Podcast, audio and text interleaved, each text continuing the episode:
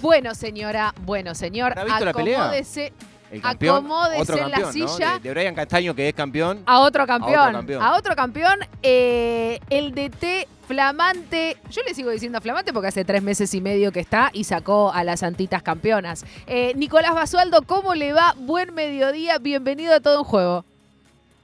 Buen día, ¿cómo están? ¿Cómo, está, cómo andamos? Bien, bien, muy muy contentos, muy muy felices todavía con todo el fervor del partido el día jueves.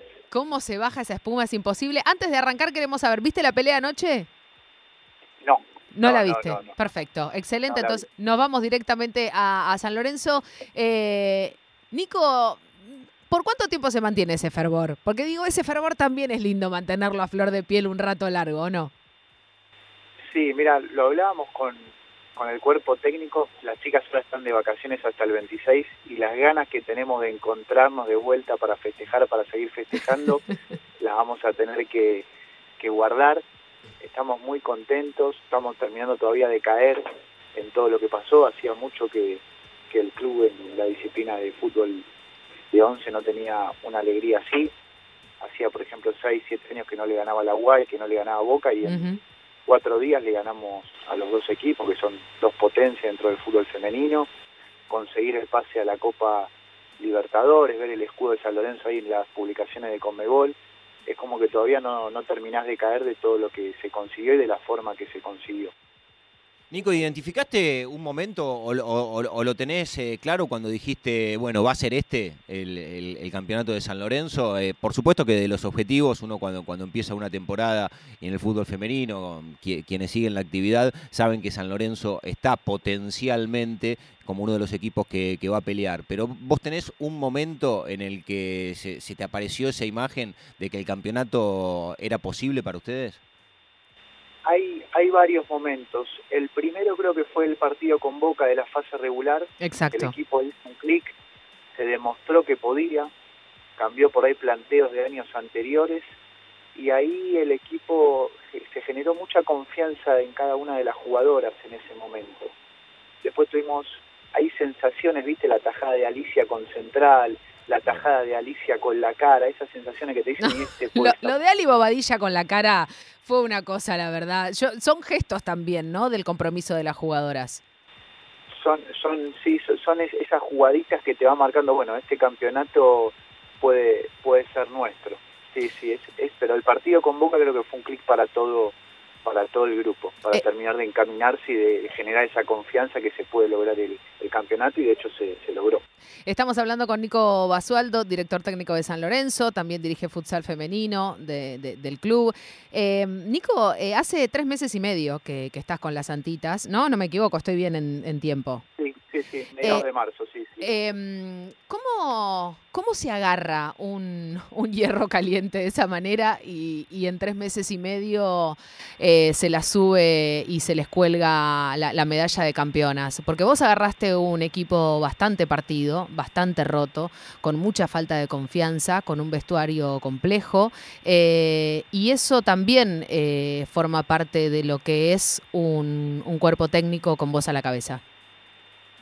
Mira, nosotros teníamos la suerte de conocer a muchas de, las chicas de futsal, no estábamos alejados a, los problemas estos que vos mencionás, quizás internos que tenía la disciplina, y lo primero que buscamos fue que tanto las jugadoras como cuerpo médico como dirigentes y dirigentes se sientan importantes, que tengan su sentido de pertenencia, que tengan su función clara, que se sientan partícipes.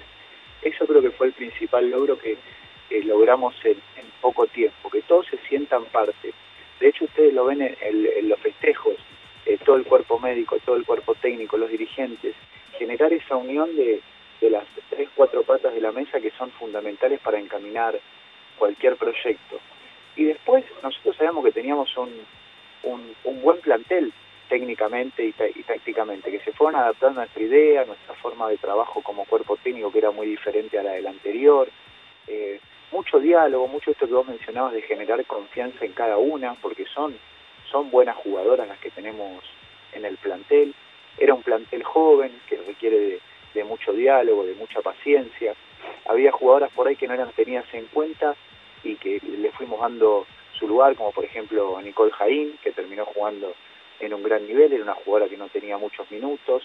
Eh, creo que la, conducción del grupo, junto con la ayuda de las eh, referentes del, del plantel, fue muy positivo. Nico, te pregunto por lo, eh, mirando para adelante, recién, eh, eh, bueno, escuchándote también lo que te decía Natu, ¿no? Como que uno no quiere salir de, la espuma de la consagración por todo lo que eso significa. No, la gente sigue festejando. intuyo que mucho más para un entrenador que está hace poco tiempo y consiguió algo tan importante como es consagrarse campeón en un fútbol femenino que venía, evidentemente, con, con un dominio de boca en el, en el país. Pero te pregunto hacia adelante porque lo que viene, y la verdad que cuando uno piensa en la Copa Libertadores, en términos de de tiempo y de planificación lo tenés mañana. Falta muy poco para que se juegue la Copa Libertadores de América en Chile. Venimos de una Copa Libertadores que se jugó en el país, donde compitieron, claro, donde compitieron Boca y River, y evidentemente se vieron unas diferencias desde el punto de vista competitivo con otros países de la región. Y ahora viene la pregunta después de todo este, este preámbulo, Exactamente. ¿Qué crees que tenés que, ajustar en el equipo, Nico, para eh, poder eh, competir lo máximo posible con instituciones de otros países? Mínimo poner la Cindy un poco más arriba, Nico, dale. Mira, como, como vos decías, yo creo que tenemos que utilizar la obtención del campeonato para tres ejes principales. Por supuesto que la Copa Libertadores es un eje fundamental, afianzar las, divisiones inferiores y no descuidar el campeonato. Respecto a, tu pregunta, yo creo que la preparación va a ser eh, muy importante una vez que tengamos los equipos que vamos a competir, fijar los objetivos para la Copa, sabemos que los equipos colombianos, los equipos brasileños están quizás un escalón por arriba nuestro, ¿sí? los equipos chilenos se refuerzan muy bien para jugar la Copa, pero yo creo que San Lorenzo demostró un carácter eh, muy interesante para jugar estos cruces de, de mano a mano. Y por supuesto que también vamos a ir en busca de, de refuerzos para la Copa. Eh, Nico, estuvimos trabajando para vos eh, durante estos días. Tenemos un audio para que escuches. No sé si lo que viene para Nico va a ser bueno, o malo, pero bueno, eso lo va a tener que decir él. Yo me estoy metiendo en un terreno que no, no corresponde. No, la verdad que él haga lo que quiera, porque Nico, te voy a ser muy honesta. Eh, estuvimos, no sabíamos a quién, en realidad sí sabíamos, teníamos muchas opciones de a quién pedirle un regalo para Nico Basualdo. Dijimos, es el campeón además de la copa, además de la medalla, de lo que fue el festejo en el club, eh, bueno, algún regalito extra. y sabemos que lo quieren desde distintas aristas del club. Lo y quieren eso muchísimo. Es importante. Habla con la jugadora, te hablan de mil amores. sí, de un entrenador divino. Dirigentes. con la dirigente, te hablan de un pibe extraordinario. Todo, todo eh, hermoso. Los hinchas, eh, quienes eh, pueden estar cerca del femenino.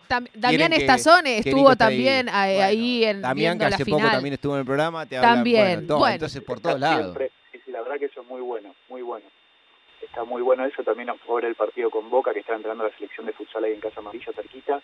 Se acercaron con, con Lucas Bol y con Benzegués, eso la verdad que está, muy bueno para la disciplina. Eso es hermoso para la disciplina y, para las jugadoras también, Nico, porque es un, es un respaldo y es también empezarse a sentir no solo importantes, sino también protagonistas del club. Pero no nos desviemos del tema, Nicolás Basualdo, porque entonces yo dije, de las jugadoras ya escuchó todo, ya las escuchó hablar, eh, las notas que dieron, todo.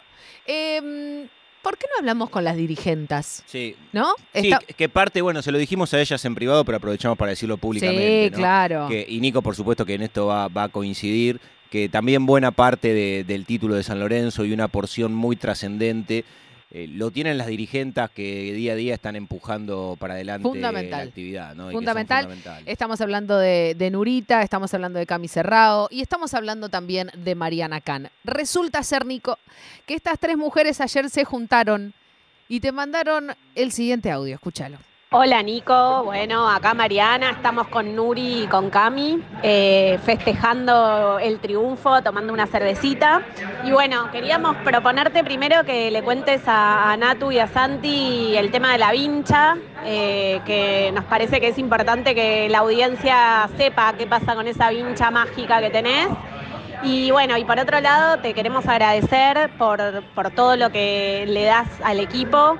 Nos parece importante que, que, toda la gente sepa que sos un profesional increíble, que demostraste que se pueden lograr los objetivos sin perder la ternura, sin perder el, el buen trato y el respeto y sobre todo que le inculcaste a las jugadoras y a todos los que formamos parte del fútbol femenino de San Lorenzo que el equipo somos todos y todas y que nadie eh, sobra y que todos hacemos falta y que nos hiciste unir mucho más como grupo, así que gracias por eso y vamos por más.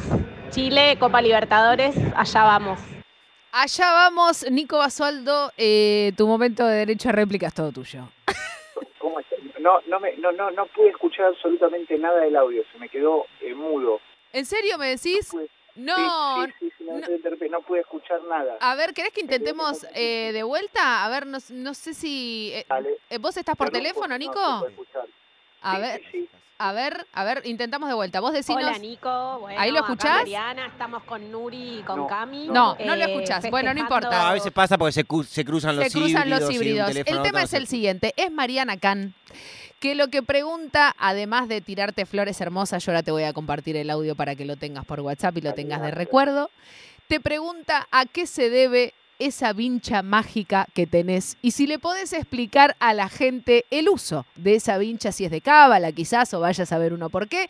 La gente quiere saber, y digo la gente porque en este caso sí aplica, es la gente que quiere saber. Eh, y aparte Mariana Can dijo, la vincha mágica eh, de Nico Basualdo. Te escuchamos, Nico, todo tuyo. No, no, no tiene ningún, ningún secreto, es algo estético que me gusta a mí, que siempre, hace hace rato, que sé, que pasé por diferentes etapas, primero la gorra, después la vincha, he tenido rastas, esto, lo otro, y me, me quedé con, con la vincha, es algo estético, sí, que tuve que regalar tres o cuatro vinchas cuando terminó el Ah. partido, Vin- eso sí, fui no. preparado porque tuve que regalar tres o cuatro. Ese tema, o sea, vos tenías tres o cuatro vinchas en el bolsillo, Nico Basualdo. Sí, sí, una en cada bolsillo, dos en la campera y dos en el pantalón, porque sabía, le había prometido una a las chicas, eh, a los dirigentes y a los dirigentes también alguna, así que iba preparado. No, Nico, me parece alucinante eh, que hayas eh, tenido ese detalle de amor para con las jugadoras.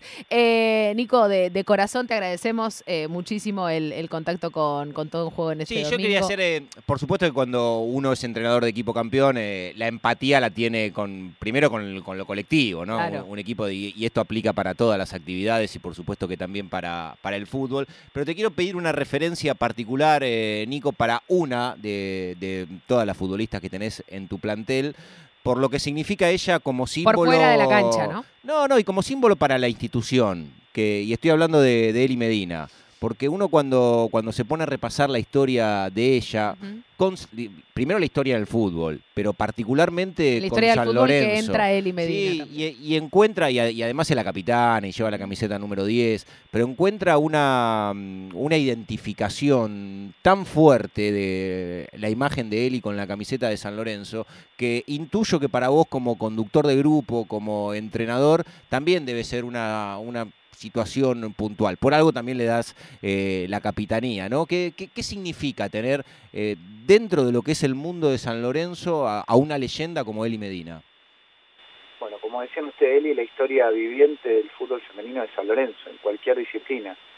Tiene tres, ahora tiene tres títulos con el fútbol de campo, no, me, no quiero errar, pero 22, 23 con futsal. No sé qué deportista dentro del club tiene tantos títulos como Eli está tan vigente. Lo dije en una nota a otros colegas, Eli aparte de la calidad técnica y táctica que tiene, le agregó mucho sacrificio a su. Eh, corrió muchísimo estos partidos finales que por ahí era algo que ella no, no- o se, se- yo lo hablé con ella por ahí no se sentía capaz la verdad que el despliegue que tuvo Eli fue impresionante.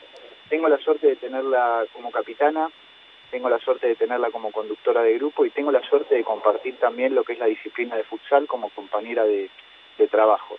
Ella sabe se lo puede manifestar a ella se lo estoy diciendo a ustedes eh, lo agradable que es estar con, con una persona así Sabés que me están llegando mensajes eh, de dirigentes y me dicen es más ganadora que el mismísimo Pipi Romagnoli eh, dentro de San Lorenzo. es la persona que jugando al fútbol más títulos ganó con la camiseta de San Lorenzo. Impresionante, impresionante. Y eso también, eh, Nico, y, y ya para despedirte, es una figura importantísima para dentro del vestuario, ¿no? Digo, porque le- lo, lo veíamos también con este recambio que lentamente se, se va viendo en, en San Lorenzo. Son mujeres referentes, por eso yo también decía fuera de la cancha, ¿no? Que son muy importantes adentro del vestuario porque como es la historia viviente, puede interpretar lo que está pasando ahora y cómo costó llegar a este momento también, ¿no? Y trasladárselo a las pibas que vienen.